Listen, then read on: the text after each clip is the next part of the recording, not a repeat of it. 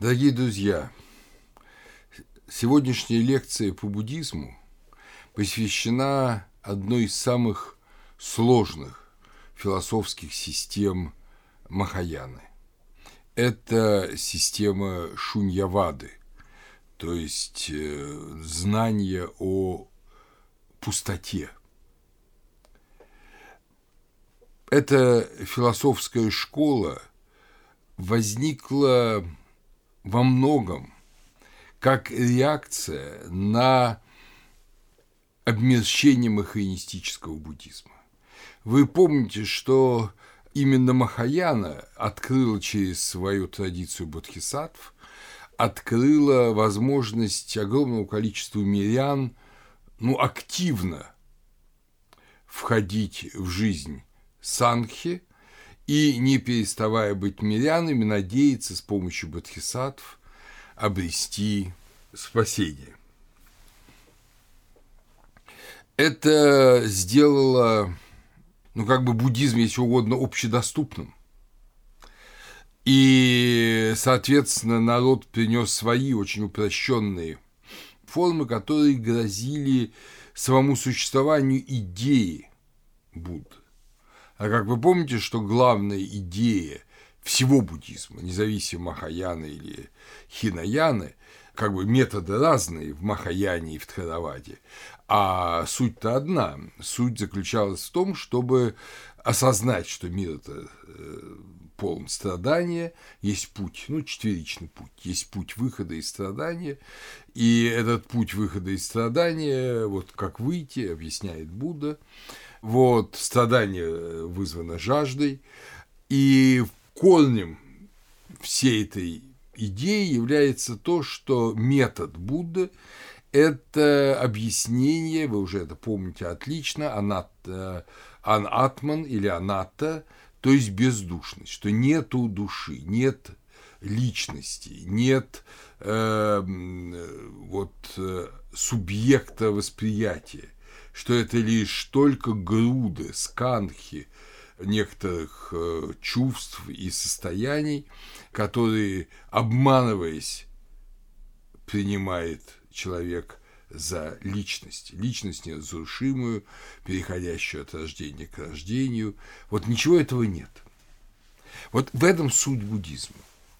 Но простые люди, понимаете ли, тем более в Индии, в стране, где высокоразвитый индуизм говорил и утверждал принцип тождественности Атмана Брахману, а была еще огромная традиция почитания Ишвары, спасающего Господа, похожая на идею Бодхисаттвы, но не во всем.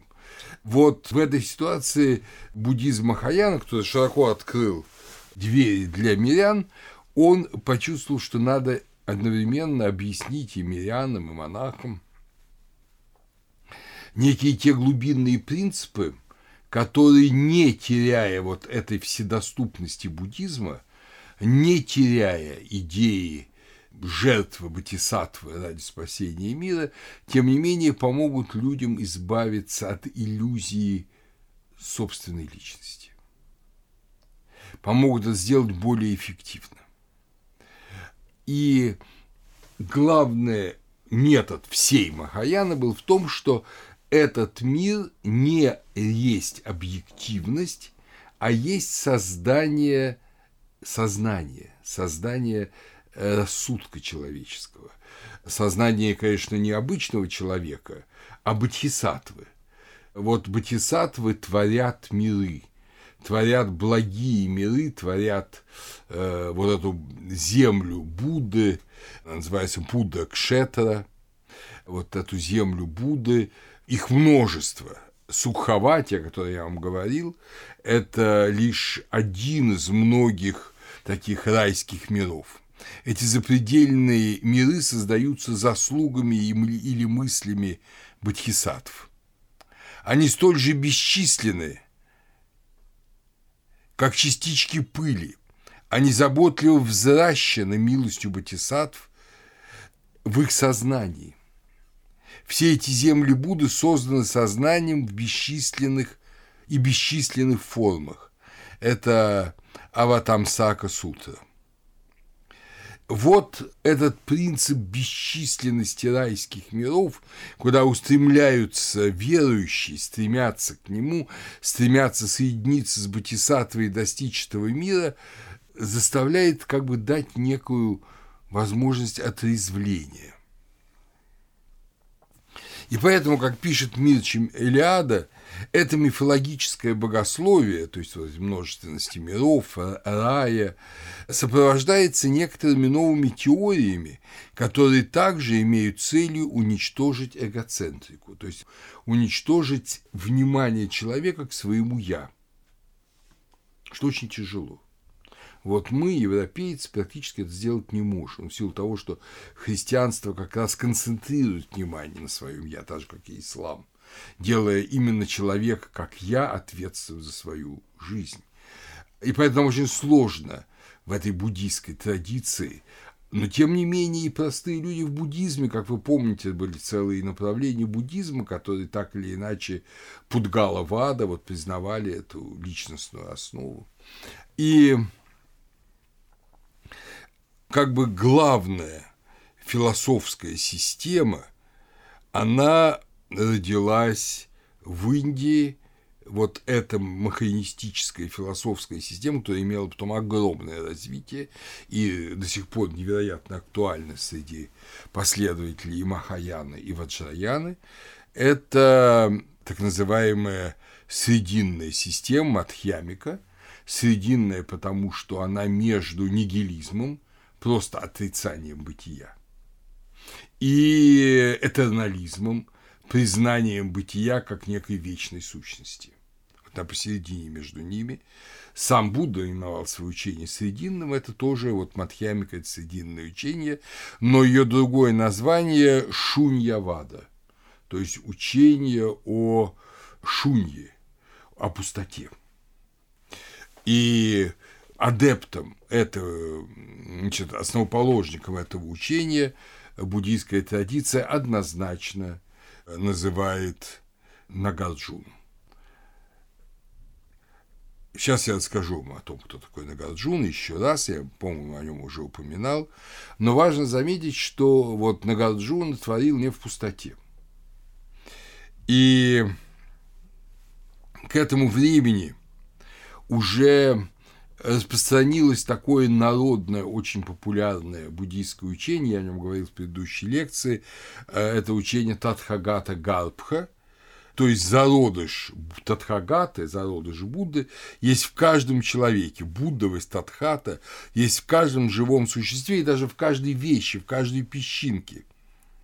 Что человек не может обращаться, там, скажем, к Будде – как сокровище, если Будда не пребывает в нем. Это упанишадическое, инвариант упанишадического учения, что человек не может обращаться к Брахману, если Брахмана нет в нем. Да и, по сути говоря, это любая религиозная традиция, серьезная, глубокая.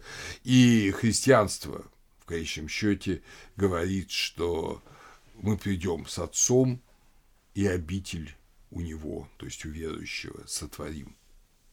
Если нет обители Божией внутри человека, то человек не может обращаться к Богу.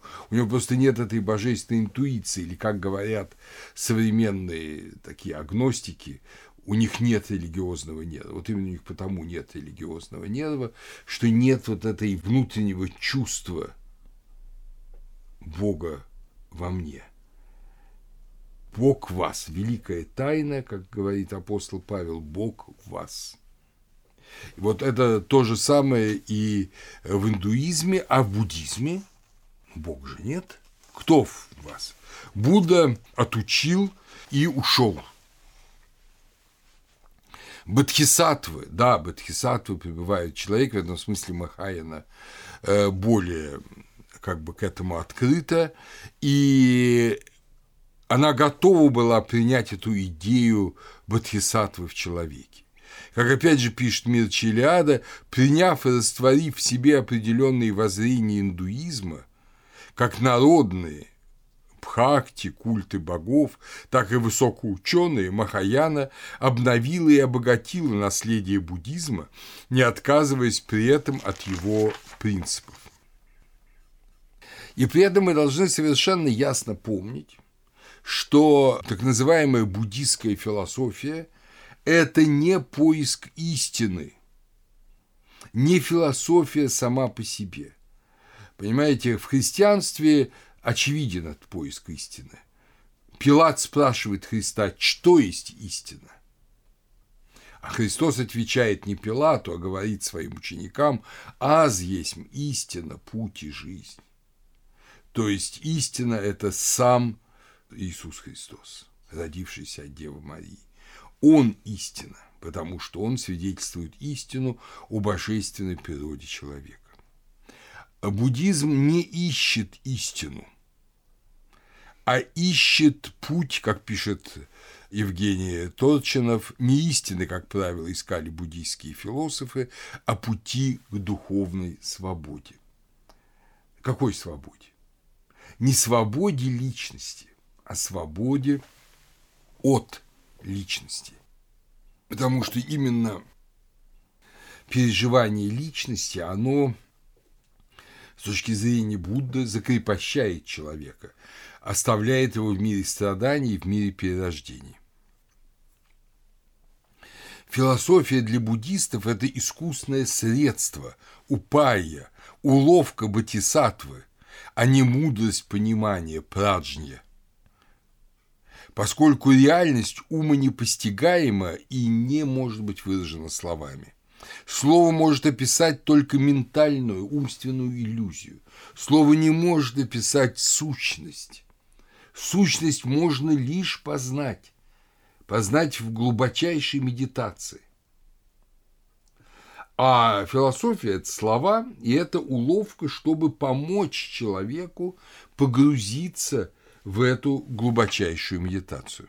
Сам Будда отрицательно относился к метафизике, но его последователи в высококультурных обществах Южной Азии и Дальнего Востока ради того, чтобы развеять некие иллюзии, использовали эту упаю, этот вот хитрый прием, искусственное средство, чтобы помочь людям не попадать в плен собственного эго, а раскрыть себя как некую пустоту и таким образом достичь высшей цели буддизма – это буддовости, стать Буддой. Буддийская философия, это многие об этом говорят, знатоки, буддийская философия, причем как адепты, так и ученые, изучающие буддизм. Буддийская философия – это прием для изменения сознания адепта. И считалось, что матхьямика полезна для людей с развитым эго – Учение о пустотности позволяет освободить человека от цепляния за, собственного, за собственное «я». И, как я уже говорил, основоположником этого учения является Нагарджуна. Само по себе имя Нагарджуна – это Нага – змей, Арджуна – серебро, ну, серебряный змей. По мнению практически всех ученых, и адептов. Нагарджуна жил во втором веке, скорее во второй половине второго века, после Рождества Христова. Его именуют еще на китайский манер Лунь-Шу, то есть серебряный дракон. Его также именуют Маха Ситхи, великий чудотворец на санскрите. Его называют даже вторым Буддой – Мирчелиада отмечает, что его учение отличается особой глубиной и трудностью постижения. Так что нам с вами надо будет попытаться сегодня сделать некоторые усилия, чтобы понять. Но я попробую, как могу, упростить и объяснить вам учение Нагарджуна. Нагарджуна писал на санскрите, а не на пали. А до этого все в основном писали на пали, буддисты. И эта традиция, что надо трактаты писать на высоком санскрите, она сохранилась в индийском буддизме до самого конца индийского буддизма. Нагарджуна писал в стихах и делил текст на смысловые главы. Это тоже эти методы в Махаяне нашли отзвук, и его последователи шли тем же путем. Классическое жизнеописание Нагарджуны э, принадлежит Кумарадживе, интересному человеку, который является ребенком, ну, как бы сейчас сказали, да, уйгурской, ну, не совсем это верно, синьцзянской принцессы и индийца. И родился он э, вот в нынешнем Синьцзяне, в одном из северных царств Синьцзяна, но тогда Синьцзян был еще не тюркский, как сейчас, поэтому я сказал, что уйгуры – это условность, а арийские, там индоарийские были народы. Самая это крайняя восточная точка распространения арийских э, народов в мире. Тохарский язык индоарийский там тогда был живым языком. Так вот, Кумараджива оставил классическое жизнеописание Нагарджуны. Он э, жил на грани 4 и 5 веков после Рождества Христова и в основном работал в Китае и писал на китайском языке. Есть и тибетское описание. Здесь я вам должен просто коротко сказать, что в Тибете существует предание, что Нагарджуна владел тайной долголетия, владел эликсирами бессмертия и прожил 600 э, лет потому что человек с таким же именем Нагарджуна, ну, в общем, не таким уж безумно редким в индийском мире, он э, прославился как не только философ, и даже не столько философ, сколько как э, такой волшебник и с огромными магическими способностями подвижник восьмого века и тибетцы себя говорят, что это один и тот же человек. Но большинство людей, все-таки большинство ученых, безусловно, это отрицают и говорят, что это разные люди. Да и то, что принадлежит Перу вот этого младшего Нагарджуна, а оно сильно отличается по стилистике языка, хотя никто не знает, как изменился бы язык у одного человека, проживи он 600 лет. Классическое жизнеописание рассказывает, что Нагарджуна происходил из брахманского рода и из Южной Индии, то есть он был чернокожим. Он и учился у какого-то индуистского йога, и вместе со своими молодыми друзьями он э, достиг высокого знания аскетики, и в частности он обрел способность быть невидимым. Но молодые люди, он и его друзья, воспользовались этим своим умением йогическим. Это ситхи, да, эти вот удивительные способности в результате аскетических подвигов, не самым аскетическим образом. В невидимом виде они, невидимо они стали проникать в царский гарем, ну и развлекаться с женщинами гарема. Их э, довольно скоро царь выследил, всех отловил и всех казнил. Кроме Нагарджуна, который один умудрился спастись, и потрясенный гибелью своих друзей, и вообще вот к чему приводят такие похти и вожделения, он тут же отправился на север, благо надо было и спастись от сурового царя, с царем еще будет свой заключительный аккорд. От сурового царя, и он отправился на север Индии, в тот самый монастырь Наланда – о котором я вам говорил, и работал большую часть жизни в этом монастыре, был монахом, философом, потом настоятелем этого монастыря, но в старости его позвал сын вот этого царя, который нашел себя обманутым аскетами, и попросил, чтобы он вернулся и наставил его в основах учения, и значит, он вернулся в свою родную страну и построил на границе Анхра-Прадаша нынешнего и провинции Теленганы, ну, в Анхра-Прадаше, монастырь Нагарджуна-Конда. Сейчас эти места, к сожалению, в основном залиты водой водохранилища, и то, что немногое, что осталось, перенесено на остров среди водохранилища, и какие-то руины этого монастыря сохранились поэтому. Говорят, что во время работы в Наланде достиг такой глубины познание истины Нагарджуна, видите, как я вас, дорогие друзья, ну, постоянно держу в напряжении, я же самой истине не говорю, я все вокруг да около, вас так подвожу к ней, что на него обратил внимание владыка змеев, нагов. А наги – это не просто змеи, это некие духовные существа, в Индии очень положительные, которые познали истину, многие из них достигли алхатства или даже состояния бодхисаттвы. Вот. И говорят, что им Будда оставил тайное свое учение, Праджня Парамиту, книгу запредельной премудрости, объект вожделения всех буддистов, особенно наивных буддистов европейцев, которые думают, что вот где-то есть истина, которую они узнают, и все их жизнь будет понятна до конца – не понимает, что это истина лежит вот рядом с ними, это Евангелие, но это неинтересно, это и так лежит рядом. Вот надо где-то на востоке что-то найти.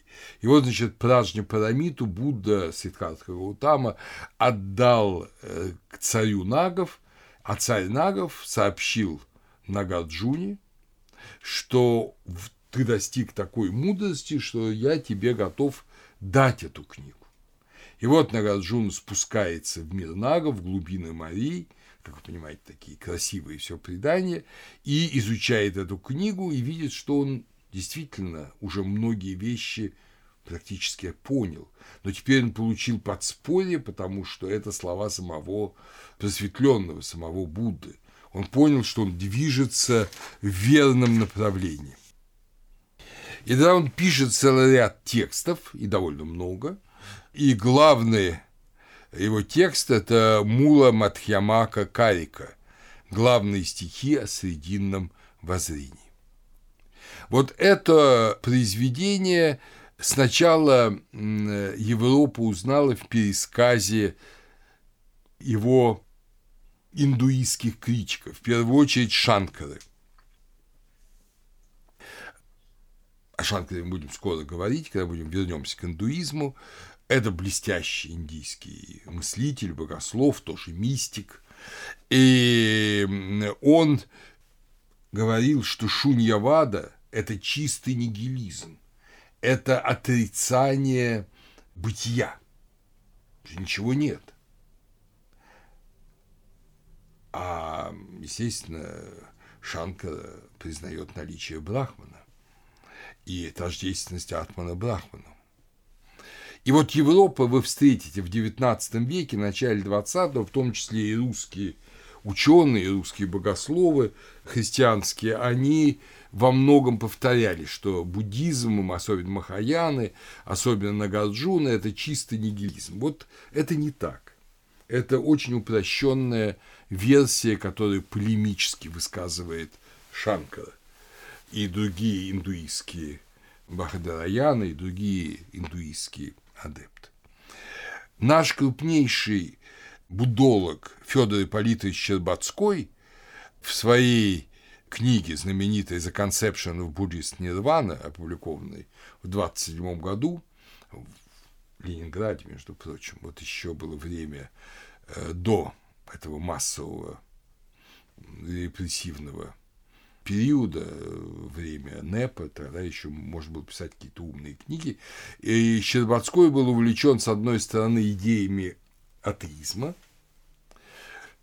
в этом смысле он был близок к большевикам, а с другой стороны, он был увлечен, как человек умный, теорией относительности Альберта Эйнштейна, которая тогда как раз вот была у всех умных людей на устах и на слуху.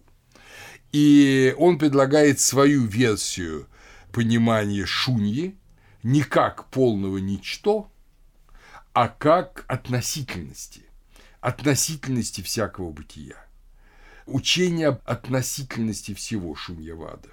Но это точка зрения, безусловно, метра буддологии, в общем, осталась непризнанной в мире и была потом большинством ученых отвергнута. Индийский ученый Мурти в своей книге The Central Philosophy of Buddhism изданный в 1955 году, он предлагает другой вариант, вариант скорее, ну как вам сказать, это не критика Шанкара и буддизма, а Шанкара сам по себе. То есть он максимально приближает учение Нагарджуны к Адвайта Веданте. Он говорит, что да, учение о том, что дхармы есть, но они пусты и не имеют собственной природы, свабхва, свабхава, нет своей природы. Вот это учение, безусловно, буддийское. И Нагарджуна отрицает реальность явлений дхарм. То есть они пусты, в них нет сути. Но признается реальность ноумена, то есть э, абсолюта. Абсолют реальность, как она есть. И поэтому Татхата Нагарджуны равна Брахману Адвайта Веданта. Вот эта точка зрения наиболее была популярна, я сам, надо сказать, ее разделял, и во многом я ее разделяю до сих пор, я не скрою. Считаю, что это очень продуктивная точка зрения, и она была общепринятой до может быть, 90-х годов 20 века, а вот в последние лет 30 из-за того, что очень многие ученые, уже теперь не только ученые, но и адепты буддизма, причем махаинистического буддизма, и именно буддизма школы Нагарджуны, то они учились непосредственно у современных учителей, в основном это тибетские подвижники, которые после неудачного восстания за свободу Тибета 1959 года, э, подавленного китайцами, были вынуждены убежать в Индию, потом многие оказались на Западе. И вот они изучали уже э, вот эту теорию Нагарджуны не из старинных книжек, а изучали ее непосредственно из уст практикующих адептов. А надо вам сказать, что среди практикующих адептов есть очень высококультурные, знающие люди. Это совсем не, как говорится, дикари-горцы. Это высоко культурно на протяжении многих поколений тибетские подвижники и ученые. И одним из таких европейских последователей учения Нагарджуны был Джон Дан, 1960 года рождения, американский ученый, который написал хорошую статью о Нагарджуне и о Шуньяваде в э, энциклопедию религий Мирчелиад в 2005 году, в новое издание в 2005 году. Он был учеником Тулку Ургена Ринпоче, известного тибетского мыслителя и подвижника, который умер в 1996 году. И поэтому мы будем сейчас прислушиваться к разным интерпретациям немножко, чтобы попытаться понять истину. Но однако вернемся к одному из самых почитаемых последователей Нагарджуны, тоже э, настоятелю монастыря Наланда – VII века Чандракирти, который ясно говорит, учение о шунье, о пустоте, было провозглашено благословенным для опровержения всех теоретических позиций. Тот же, кто создает особую позицию на основе учения о пустоте, находится в наихудшем заблуждении. То есть функция Мадхьямаки Шуньявады, показать тщетность любой антологии, ну, если говорить философским языком, любом, любой э, интерпретации науки о бытии, любой интерпретации бытийности. Реальность, как она есть, она есть, реальность есть, но она постигается только аскетически, но не дискурсивно. Высшая правда, парамартхата – не может быть постигнуто когнитивно, то есть умом, не может быть постигнуто средствами языка и дискурсивной логики. И нельзя принимать обольщение ума за правду. Вот вам кажется, что вы понимаете учение Шуньявады, как вы понимаете учение Гегеля или Платона. Но на самом деле, я уж не знаю, как с Гегелем или Платоном, я уверен, что Гегель считал, что что он написал и есть адекватное учение. С Платоном несколько сложнее, но Сократ, как известно, ничего не писал. Платон вставил его в свои диалоги. Но что касается Нагарджуна, он тоже много писал, но он абсолютно, он, если угодно, создавал рамки, багет, а вместо картины была пустота. Но пустота, которая вела к сути. При этом сама пустота сутью не была. Пустота и была пустотой. В чем простое начало учения Нагарджуна? Как я уже вам говорил, буддизм исходит из того, что личности нет. Анатта, да? Поэтому привязываться к себе и страдать из-за того, что тебе плохо, глупо. Тебя как личности нет. Мы с вами думали, что это такое, и пришли к выводу, что это, скорее всего, просто аскетический прием. Чтобы человек не цеплялся за свою самость и тем самым не падал все ниже и ниже. Чтобы он освободился от себя. И вот Нагарджуна делает следующий логический шаг. Если личность – это только, если угодно, набор сканг, да, пяти груд – то ведь также можно сказать и вообще, да, и при этом э, эти пять групп состоят из дхарм. И Абидарма Тхаравада, она подробно описывает, в какой сканхе какие дхармы присутствуют. И об этом мы с вами говорили. Так вот, э, следующее движение ума, которое, собственно, сделало Нагарджуну великим – потому что все остальное – это его домысливание этого главной идеи. Что не просто нет личности, но есть дхармы, как э, онтологические сущности, как элементарные частицы, как атомы Демокрита. Но дхармы сами тоже пустотны, в них нет сути.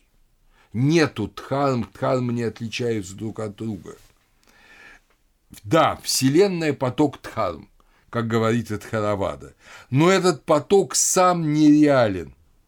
И так же, как нереально воспринимающее его сознание, которое само часть этого потока. Что касается нереальности сознания, об этом уже говорит Эдхаравада, но и поток нереален.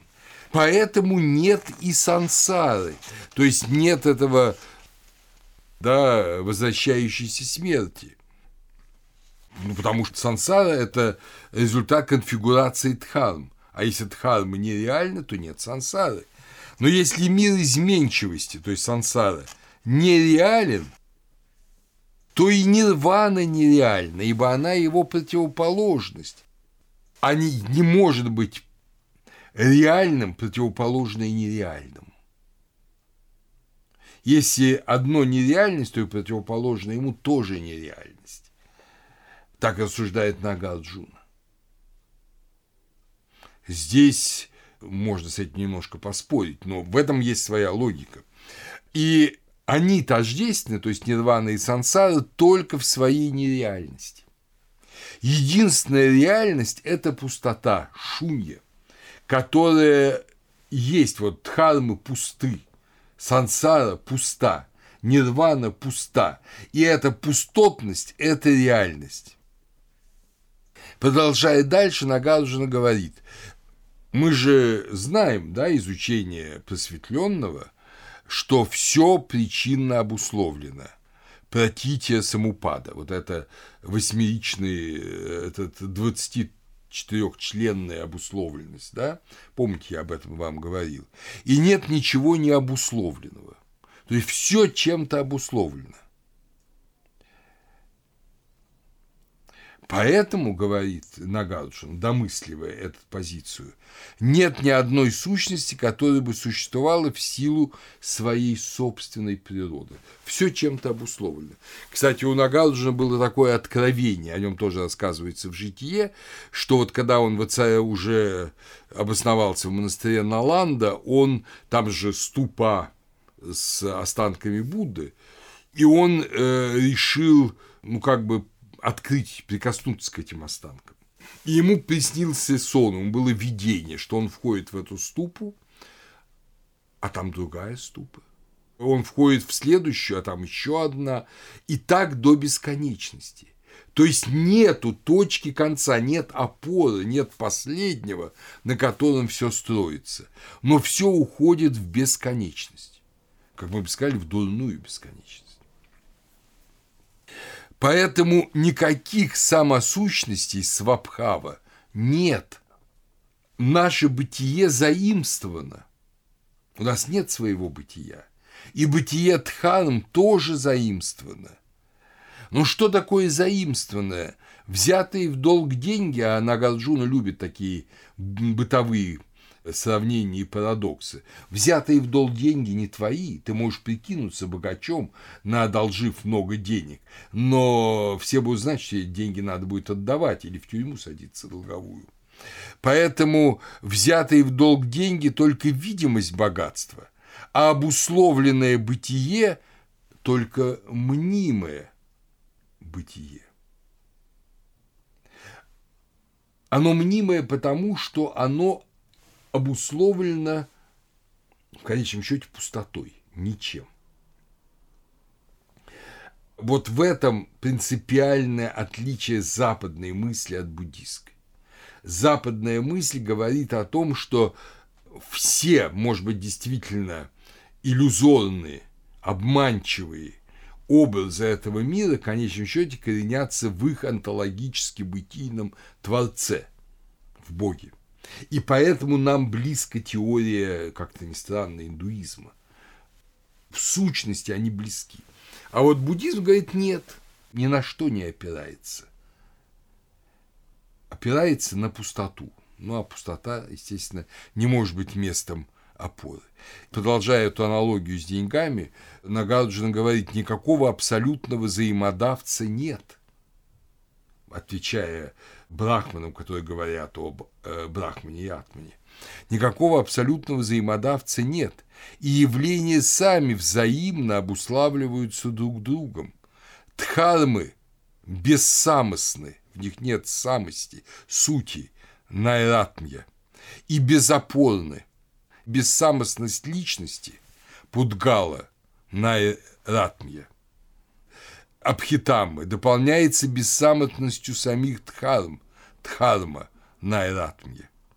Дхармы идентичны в их пустотности.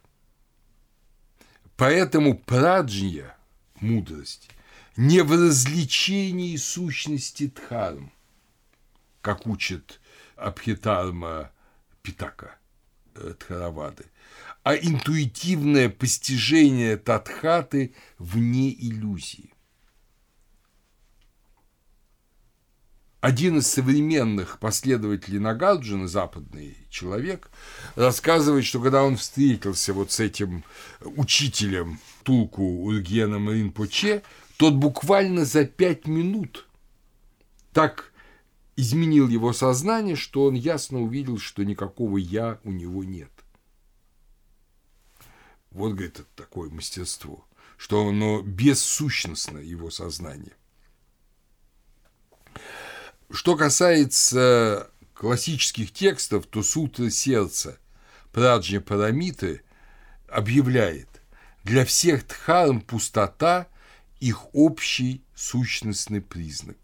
Они не рождаются и не гибнут. А вы помните, что учение Абхитармы, Абхидамы – это рождение и гибель дхарм. Они не рождаются и не гибнут, не загрязняются и не очищаются, не увеличиваются и не уменьшаются. Их единственный признак – их бессущность, а как следствие – невыразимость в слове, а не митта. Все же, что выразимо в слове и сознаваемо – это мнимость. Причинность сама пуста и несуща – пустота сама пуста. Если говорить в греческих категориях, это ук-он, а не мион. Это полное небытие, полное отсутствие. сущность вещи пуста. Вот Джон Дан в своей статье в энциклопедии религии говорит отношение шуньи и взаимозависимости центральное в умозрении Нагарджуну. Как пустотность Дхар может приводить к нирване, а нереальность мира к его бытию? Такие категории, как семя или путь к нирване, да, путь спасения, очевидно относительны и поэтому не могут быть предельными. Если они предельны, в них нет относительности, скажем, источника и цели. Ну, то есть семя не может быть предельным, потому что семя ценно не само по себе, а тем плодом, который вырастет из того ростка, который вырастет из семени. Путь не может быть предельным, потому что путь ценен не сам по себе, а ценен той целью, которую он достигнет, то есть нирваны. А если они не предельны, то их нет, они не сущностны тогда. Потому что сущностно только то, что предельно, что достигает предела. А если они находятся в движении, зерно, росток, то они не обладают абсолютной значимостью, абсолютной сущностью. Предельное семя никогда не даст ростков, а предельный путь не приведет к нирване. Вот такой парадокс Нагарджуна. Пустотность, как я уже сказал, единственное качество дхармы.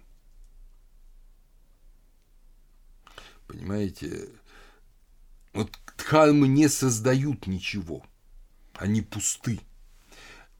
Но эта пустота шуньята и есть то, татхата. Шуньята равно татхата. То. Буддовость, как еще иногда ее называют. В этой абсолютном, как бы иллюзорном мире, неправильное слово, в пустотном, в этом мире, где нет ничего, кроме пустоты, смотрится, но не глазами человеческими и не словами, а только мистическим чувством, тхьяной, прозрением, оно, то. Вы помните у Дионисия Реапагита, который мучился в христианской традиции этой же проблемой. Если мир – это бытие, то трансцендентный миру Бог – не бытие. Если Бог – бытие, то мир – не бытие. Вот Нагарджуна, как-то не странно, конечно, он не знает Дионисия Реапагита и эти два замечательных мыслителя, хотя если верить в традиционную а не в научную скептическую хронологию жизни Дионисия Ареопагита, это тот же самый первый-второй век, но он, видимо, старший современник Нагарджуна. Но они, конечно, не встречались, не говорили, но, думаю, они бы поняли друг друга. Признались бы в этом, не знаю, но поняли бы, если еще бы владели бы одним и тем же языком, санскритом или греческим. Но смысл в том, что для Нагарджуны, внимание, вот эта дихотомия, если Бог бытие, мир не бытие, а если мир бытие, Бог не бытие, обретает характерную особенность. Мир не бытие, пустота, шунья, но за этой пустотой мистически просматривается то, буддовость. Почему мистический? Потому что создание этого мира, существа создания уберем, это же буддизм, существа этого мира не способны рационализировать тот мир. И когда они его пытаются рационализировать словом или мыслью, описать, да вы сами знаете, что когда пытаются описать там рай, ад, там Бога, всегда получается грубо, неубедительно. Что говорит апостол Павел, который говорит, я был восхищен до третьего неба, в теле или не в теле, не знаю – и слышал там неизреченные слова, неизреченные глаголы, передать которые я не могу. Вот что удивительно. То есть фактически он также перед лицом нашего мира, он говорит о пустотности. Но в нашей категории мы понимаем, что это, и это есть слово такое, инобытийность. Для буддиста Махаяны важно подчеркнуть, что это не бытийность, пустота. А существование нашего мира – относительная бытийность. Он подвешен над бездной, над пустотой. Он сам по себе пуст, но в своих отношениях он формирует некую относительную реальность, но только относительную, потому что в ней нет никакой базы. Опять же, нет Творца, значит, нет базы. Э, христианство говорит о Творце, соответственно, об основе мира. Основа мира – это творческое слово, которым создан мир. Но это отрицается буддизмом принципиально. Будда от этого начал свой путь э, к построению своего, своего учения. Мы, если говорить, продолжать о Нагарджуне, мы навешиваем на реальность ярлыки нашего сознания, а потом изучаем эти ярлыки как саму реальность. То есть мы изучаем не бытийные сущности, а наше представление о них. Но наши представления, они ошибочны, как и представления о самих себе. В этом основа старого буддизма Тхаравады. А Нагарджун добавляет и сами э, явления тоже, тоже пустотны самих явлений тоже нет. Если угодно, мы навешиваем ярлыки на пустоту, забывая, что мы сами пустота. Вот что говорит Нагарджуна. Позднее китайские последователи Нагарджуна используют даосский принцип, но он намного более прост. Э, даосы говорили, мы принимаем за Луну палец, указывающий на Луну. Но при этом даосы не отрицают реальность Луны. А э, Нагарджуна скажет, что Луна, кроме как в нашем понимании, ее нет. Ее нет, это пустота. Весь мир созданный, весь мир вот этот реальный, это пустота. И только в этой пустоте проглядывает вот эта великая истина. То есть учение Нагарджуны – это та же самая апофатика Дионисия Апагита, на санскрите прасанга. Например, как он объясняет, невозможно говорить ни о тождественности, ни о различии причины и следствия. Да, причинно-следственная связь. Это э, слово у нас ну, практически бытового языка. А он говорит, невозможно говорить ни о тождественности, ни о различии причины и следствия. Если причины и следствия тождественны, то это вообще бессмыслица. Тогда нет ни причины, ни следствия, есть одно. А если они различны, то нельзя сказать, какая причина явилась следствием того или иного явления потому что они различны, как вы скажете, что чему причина. Нет не может перейти в «да». Из ничего не получится нечто. Также и учение о времени. Прошлое и будущее – их нет. А настоящее тоже не существует, потому что настоящее бесконечно стремится в прошлое. И поэтому времени нет. Велик интерес ни времени, ни пространства, ни причинно-следственных связей. По сути, нет. Но в практически, эмпирически все это есть. И пространство, и время, и движение, и причинность. Но рационально они объяснены быть не могут. Человек не может рационально объяснить, что такое время, что такое пространство – что такое причинно-следственная связь? Когда начинаешь их объяснять, они распадаются, исчезают, утекают. Следовательно, словами вы не можете описать реальность. О чем это говорит? Это говорит о том, что все эти сущности у нас присутствуют, но в абсолютном смысле их нет. В христианстве там довольно глубокие христианские мыслители любят говорить, что у Бога времени нет, у Бога пространства нет, это правильно. Это правильно. Но вот факт реальности того, что пространства нет, если его нет у Бога, его нет вообще. Не может же быть оно у людей, если его нет у Бога. Бог создал этот мир. Если у Бога нет пространства и времени, значит, его наличие в этом мире условное, ну и как бы вне Бога сущее, а соответственно ничего не стоящее. Псевдореальность, та же пустота. Удивительным образом соприкасается здесь христианство и буддизм. Как и все крупные мыслители, в отличие от нигилистов, Нагарджуна говорит о двух уровнях истины. О том же самом будет говорить и Шанкара.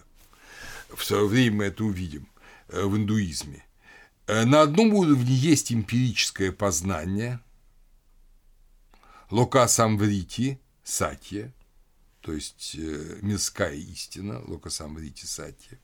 Здесь условно есть и время, и пространство, и причинность. Этот уровень отличается от чистых иллюзий, сновидения, миража, абсурдных причинно-следственных утверждений, ну, например, смерть сына бесплодной женщины. Такого быть не может. Или, там, скажем, мохнатая черепаха. Такого быть не может. Но высшем смысле – относительно высшей истины Парамартха Сатья, эмпирическое познание иллюзорно, а высшая сама истина открывается только в аскетическом прозрении. Абхитарма Теравады всецело относится к этому эмпирическому уровню и множеством своих категорий, такие как те же скандхи, тхату, помните, это тхату – это ну, различные типы материи, из которой соткан человек, человеческое тело. Все это только затрудняет освобождение. Все его категории – это продукт воображения, продукт неправильного анализа и синтеза вместо того, чтобы разбить сознание, наоборот, его вот так вот оформляют. И это, конечно, бесконечно отделяет человека, утверждает Нагарджуна, от э, пустоты, которой сквозит истина. Э, Мир Челяда указывает, Нагарджуна стремится освободить и повести в верном направлении умственные усилия, запутавшиеся в философских рассуждениях. Вот, может быть, для нас с вами интереснейшего рассуждения – это трактат о том, что Вишну не мог сотворить мир. Второй век – это век уже вишнуизма. Простые индийцы во множестве почитают Ишвару, или Вишну, или Шиву, или кого-то другого бога, и э, как творца и держателя мира, как подателя благ, которому надо молиться. И вот Нагарджуна пишет трактат о том, что Вишну не мог сотворить мир. А в классическом индуизме, вы помните, Шива – разрушитель мира, Вишну – его создатель, Брахма – его держатель. Тримурти, да? Щербатской перевел даже этот трактат на русский язык, думая, что он послужит неким дальнейшим аргументом в борьбе с религией. Но я думаю, что ничего из этого не получилось. Однако посмотрим рассуждение, вот здесь нам это будет близко, на Гарджин. Вы говорите, что у мира есть причина. Это Бог. А что причина Бога? Всякое действие предполагает цель. А наличие цели – несовершенство деятеля. Ну, понятно почему.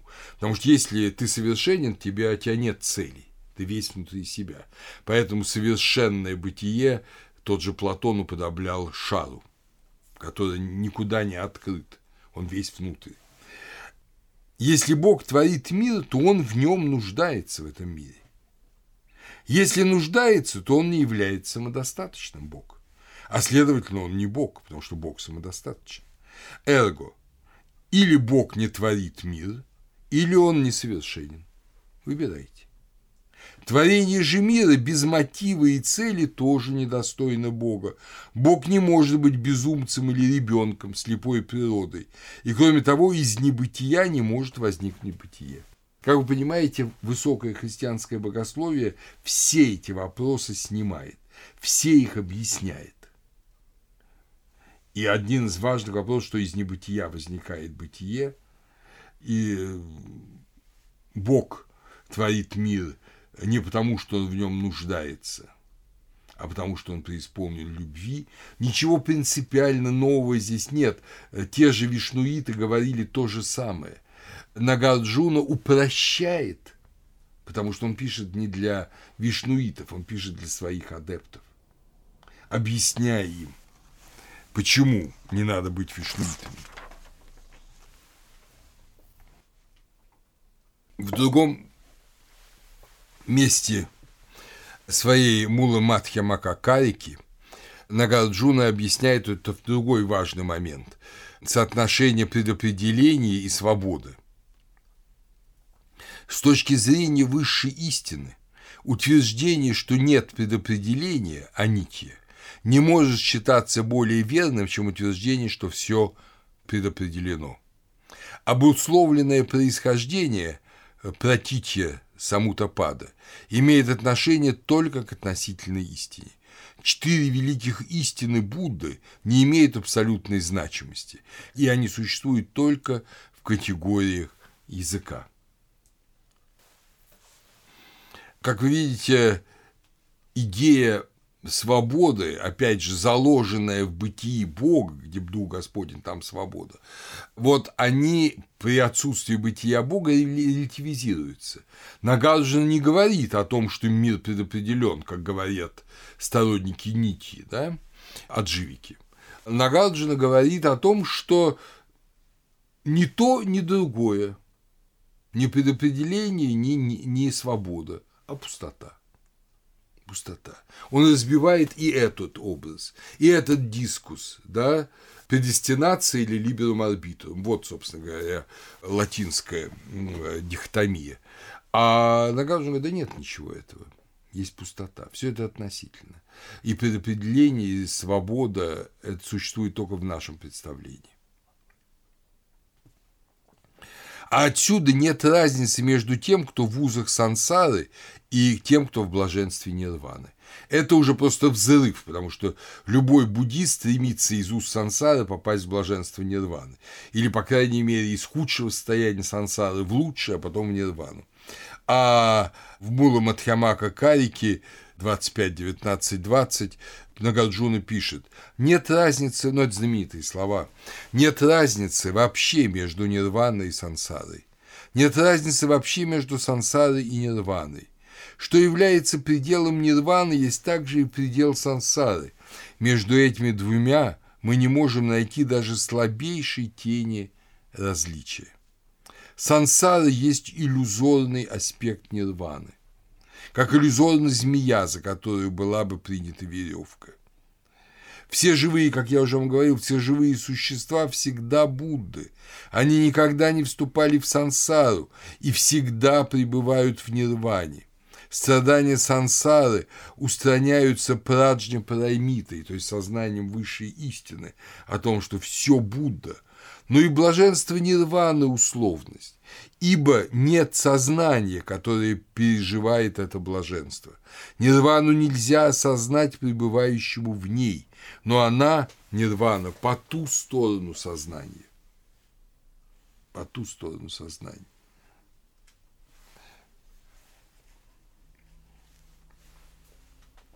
Помните, как говорится в Новом Завете, не приходило на ум человеку и на сердце не восходило, что уготовил Господь любящим его.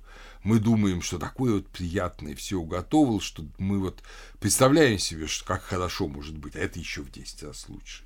Но это вообще непознаваемые вещи. Это иное.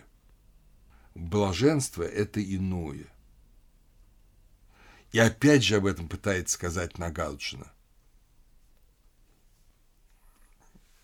И категория истина, скрытая от мира, которая характерна для Тхаравады, то есть истина, которую открыл Будда, которая была скрыта от мира, превращается у Нагарджуна в истину, которой самой по себе нет. Вот как, собственно говоря, об этом говорится в «Алмазной сутре» в переводе Торчинова с китайского. Будда сказал Субхути, все бодхисаттвы махасатвы должны так овладевать своим сознанием. Дальше двоеточие. Сколько бы ни было существ, должны они думать рождающихся из яиц, рождающихся из утробы, рождающихся из сырости или вследствие превращений, имеющих материальное тело и не имеющих его, мыслящих или немыслящих, или немыслящих и не немыслящих, всех их должен я привести в нирвану, без остатка, и упокоить их, даже если речь идет о несчетном, неизмеримом и бесконечном числе живых существ. Однако в действительности ни одно существо не может быть упокоено. По какой причине, Субхути? Если Батисатва имеет представление о «я», представление о личности, представление о существе, представление о душе, то он не является Батисатвой. То есть все то, что должно быть упокоено, и то, чему Бодхисаттва должен дать, теперь уже мы, видите, с опаской говорим, свою суть, не может быть дано. Не может быть дано, потому что ничего этого нет. И поскольку нирвана и сансара обусловлены друг другом, а обусловленности-то нет – Нельзя сказать, что нирвана из сансары или сансары из нирваны. Обусловленности нет. Нагарджун это уже доказал для нас с вами. То и сансара, и нирвана не обладают самобытием. Они обе пусты и бессущностны. И их общая подлинность, татхата, – это пустота, шунья. Об этом я уже говорил. Постигая пустотность и нирваны, и сансары, бодхисаттва обретает состояние Будды. Очень хочется сказать, потому что Будда, потому что, ну, же Ади Будда, да, потому что абсолютное по ту сторону, по ту сторону и сансары, и нирваны. Ну, собственно, об этом и сказал Мурти, да, в своей абсолютной теории шуньяты. Вот, и поэтому я говорю, что она мне близка. То есть, за всеми пределами непознаваемое, но лишь созерцаемое тхьяной, сердцем, присутствует вот это абсолютное бытие. Тот, кто в состоянии осознать единственность бытийной реальности шуньи, достигает блаженства здесь и сейчас. Шунья, как часто учат современные буддийские махаинистические учителя, шунья – это не что-то отдаленное и холодное, пустота, да? но само дыхание жизни, она более реальна, чем твое сердце. Это понятно, потому что твое сердце – созданное сердце. Это не Рмана Кая, это призрачный образ. А шунья – это абсолютное и вечное.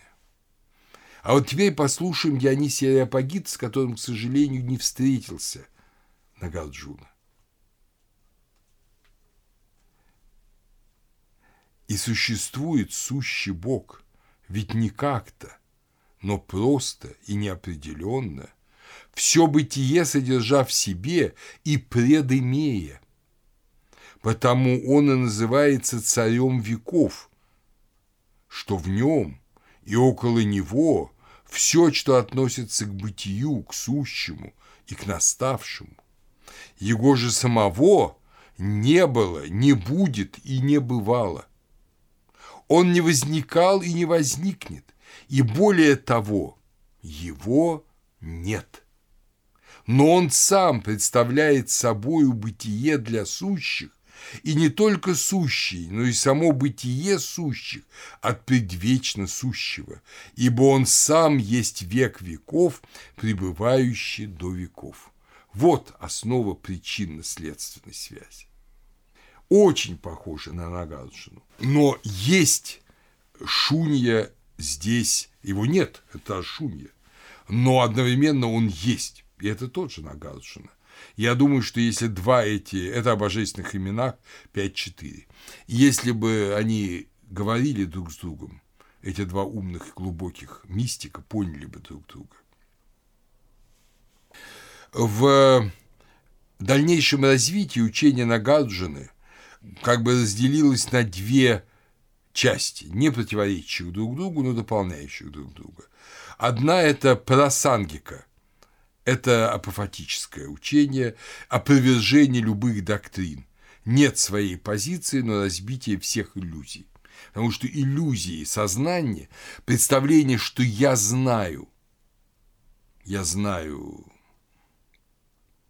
учение, я знаю суть нирваны, суть спасения, я понимаю сущности, нет ничего более страшного. И любой христианский серьезный аскет вам скажет то же самое. Нет ничего более мешающего спасению, чем представление о том, что ты знаешь, каково спасение, и идешь этим путем. И нет ничего более спасительного, чем стоять перед бездной небытия, отдавая себя этой бездне и веря в ее благость. Адепты этой апофатической Бадхьямаки – это Арьядева, Будда Аполита, Чандракирти, о котором мы уже говорили, Шанти Дева VIII века. Трактат Чандракирти Мадхьяма Кавитара – популярен в Тибете с 15 века, и вообще Чандра Кирти почти забытый, он, когда писал в 7-8 веке, он с 15 века, благодаря такому буддийскому, тибетскому мистику Дзонкапе, он стал опять очень популярен. Вторая традиция – это Мадхьямака Сватантрика, то есть Мадхьямака с опорой на себя. С опорой на себя, как на данность, ты изучаешь самого себя. Да, ты иллюзия, ты пустота, но ты выводишь эту пустотность, изучая себя. Это относительно, это катафатическое богословие, можно сказать, Нагарджина. Относительно релевантной истины возможны философские суждения. И вот относительно себя, относительно мира, через постоянное хранение в уме вот этой категории пустоты шуньи человек познает мир. Адепты Мадхьямака Сватантрики – это Пхавья, 5-6 век, Шанта Кшита и Камалашила, оба 8 век. Сам Нагарджуна решительно отрицал в своих стихах, что его учение – это философия Абхидхарма. Он говорил, что это практика – одновременно рассуждающее, диалектическое и умозрительное, ведущее к полной ясности духа и свободе воли. Покровителем Атхьямаки является Батисатва Манджуши, вы помните, с мечом из книги «Десяти пирамид» в одной и другой руке. Мир Челяда, подводя итог значит, учению Нагарджуны, а он ему уделяет специальную главу в своей истории религиозных идей, как одному из величайших религиозных мыслителей человечества. Он пишет, буддизм, как и вся индийская философия, стал во многом иным после Нагарджуны, хотя изменение это не сразу было осознано. Нагарджуна возвел на высшую ступень внутренние свойства индийской мысли к единству противоположностей – консидентия оппозиторум. Однако он успешно показал, что дело Батисатвы сохраняет полноту величия, несмотря на тот факт, что все есть пустота. Идеал Батисатвы продолжал вдохновлять на милосердие и самопожертвование последователей Нагарджуна. А Джон Дан пишет, хотя сам Нагарджуна никогда не говорил этого, позднейшие комментаторы указывали, что великое сочувствие состоит в желании уничтожить страдания всех существ.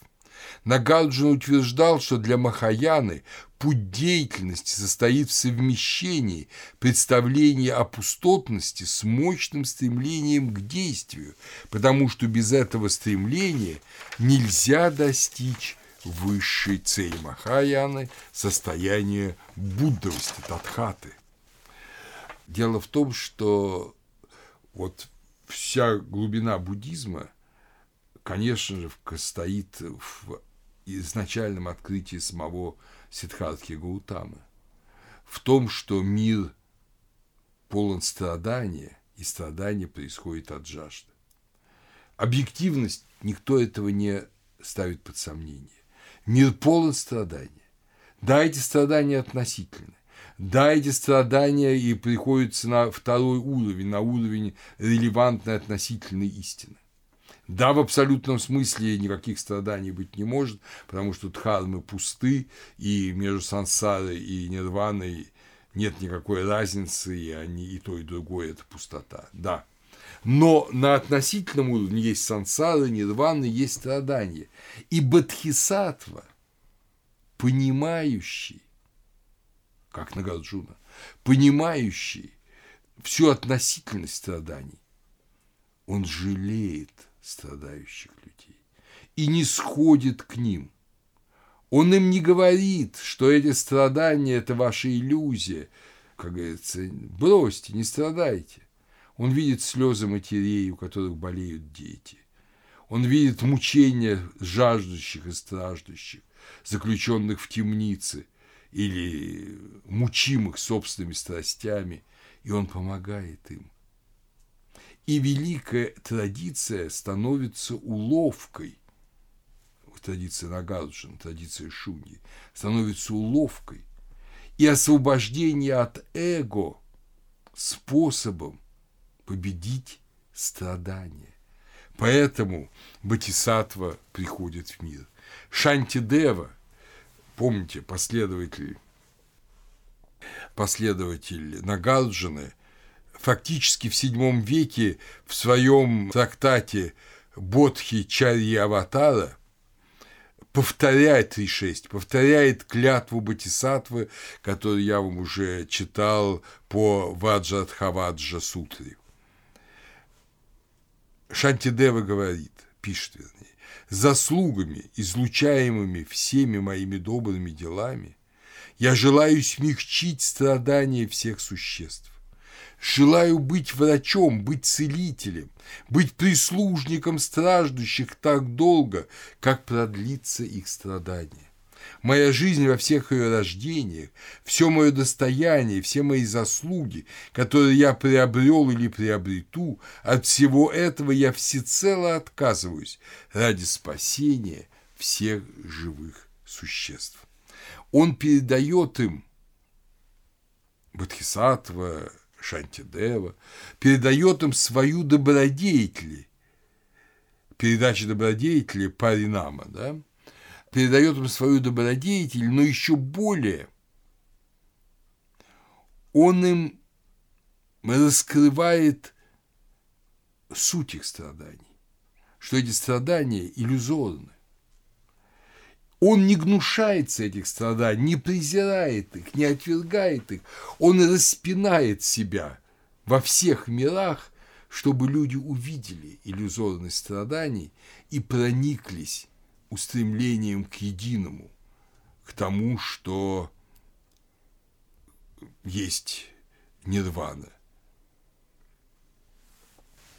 Другой последователь Нагарджины в трактате Аватамсака пишет, Обитая в нирване, он входит в сансару. Он знает, что нет ничего отдельно сущего, но он старается обратить все существа. Он всецело умиротворен, но он являет себя среди страстей клеши. Он всецело в теле Дхармы, Дхармакая, но он являет себя повсюду в бесчисленных телах живых существ. Он исполнен высшего бесстрастного созерцания Тхьяна, но он радуется благу существ, исполненных желаний. Вот образ Батисатвы. Нагарджуна не упраздняет Батисатву, но наоборот возводит его на высочайшую ступень, зная шунью любить погрязшего в суете мира, не знающего этого человека, и спасать его. А это возможно только путем строжайших монашеских принципов.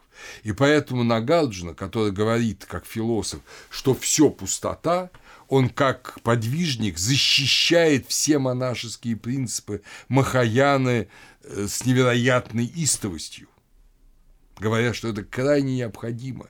Без этого ты не станешь бодхисаттвой. Без этого не познаешь шунью.